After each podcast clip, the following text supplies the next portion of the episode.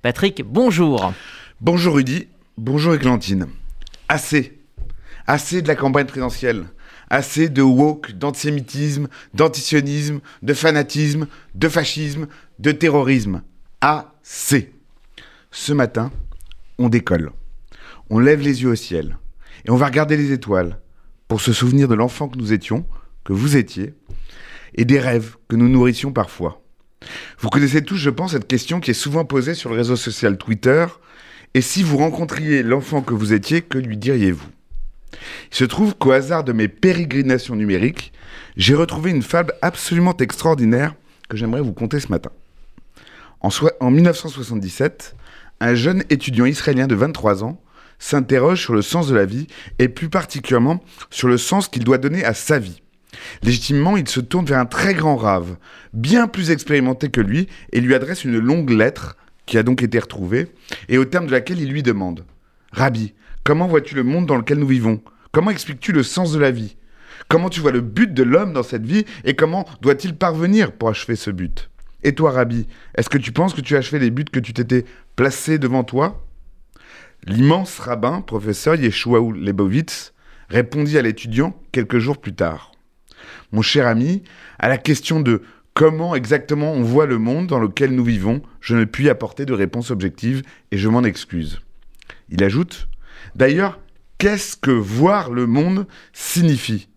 Est-ce que tu parles d'un point de vue de l'astrophysique, de la géographie, de la métaphysique ou autre? Et il, ajoute Il n'y a malheureusement pas de bonne réponse à la question qui est posée et à celle du but que nous avons sur la Terre. Il rappelle les Pirkei Avot. Contre la volonté, tu as été créé, contre ta volonté, tu es né, contre elle, tu vis, et contre elle, tu mourras. Et à ces mots, dit-il, il n'y a rien à ajouter. L'homme existe sans avoir décidé d'être créé, d'être né, de vivre. Il n'y a pas d'autre choix que de faire les décisions subjectives quant à son propre destin dans sa vie. Certains vont vers la satisfaction de leur plaisir, d'autres poursuivent le but d'acquérir de la connaissance, ils dédient leur vie, d'autres encore dédient leur service à la connaissance de l'existence de Dieu. Tout cela constitue des manières de servir son propre but. Mais ce qui est intéressant de noter, Rudy, c'est que le jeune homme retint de cette conversation talmudique et métaphysique, ce sont les premiers mots. Il s'arrêta littéralement à qu'est-ce que veut dire voir le monde et comment le voit-on mieux? Il sera, quelques années plus tard, l'un des plus fameux pilotes de chasse de Tsahal et il a pris part au raid sur le réacteur irakien Osirak en 1981. Mais surtout, il est devenu l'un des premiers astronautes israéliens.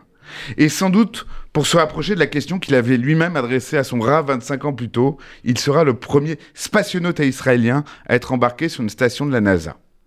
Le colonel Ilan Ramon est devenu le premier Israélien à entrer dans l'espace à travers la navette spatiale Columbia.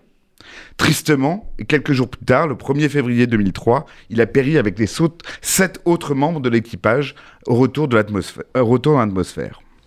Évidemment, sa mort est une tragédie dont chacun se souvient. Mais elle nous laisse plusieurs choses inspirantes. D'abord, qu'aucun rêve n'est assez grand pour l'esprit qui le conçoit, et il est merveilleux de se dire qu'un jeune homme était capable de rêver d'entrer dans l'espace quand son pays était incapable d'y aller. Ensuite, avoir formulé âgé de 23 ans le désir fou de voir le monde depuis l'espace a donné un sens à sa vie, à cette vie, et ce sens ayant été atteint, il pouvait peut-être partir vers d'autres cieux. Ce serait une autre manière de lire la correspondance entre le jeune homme et le rabbin. Cette fable pourrait s'appeler Le rêve et le rave.